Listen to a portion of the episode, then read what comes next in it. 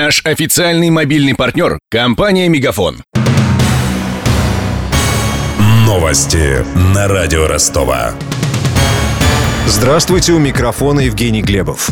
Корабль вице-адмирал Кулаков спас украинских рыбаков в Средиземном море. Они терпели бедствие на своем судне и дрейфовали двое суток.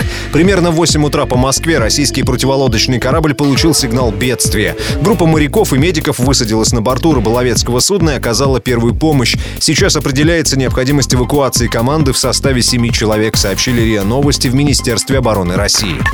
А тем временем в Севастополе ФСБ задержала бывшего штабного офицера Черноморского флота. Его подозревают в сборе данных о деятельности флота по заданию Министерства обороны Украины.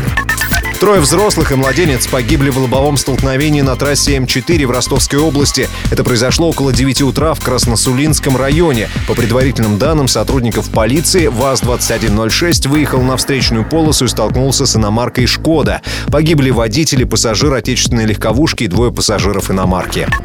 Ростовским баскетболисткам сегодня предстоит отыграться за вчерашнее поражение от Курского «Динамо Фарм». Игра закончилась со счетом 49-73. Это противостояние считается принципиальным. Обе команды лидируют в чемпионате Суперлиги 1. Накануне ростовчанкам просто не хватило настроя, объяснила нам гендиректор донской команды Елена Швайбович. Ну, я думаю, самая главная ошибка вчерашнего матча было то, что у девчонок не хватило характера и настроя на игру. Не шли броски ни из-под кольца, ни издалека. Думаю, что вот именно нападение – это вот самая э, такая загвоздка в нашей игре вчера была. Будем надеяться, что сегодня реабилитируемся в этом матче. Сегодняшний матч состоится в зале спортивной школы номер 7 на Горького 74. Начало в 19 часов, вход свободный.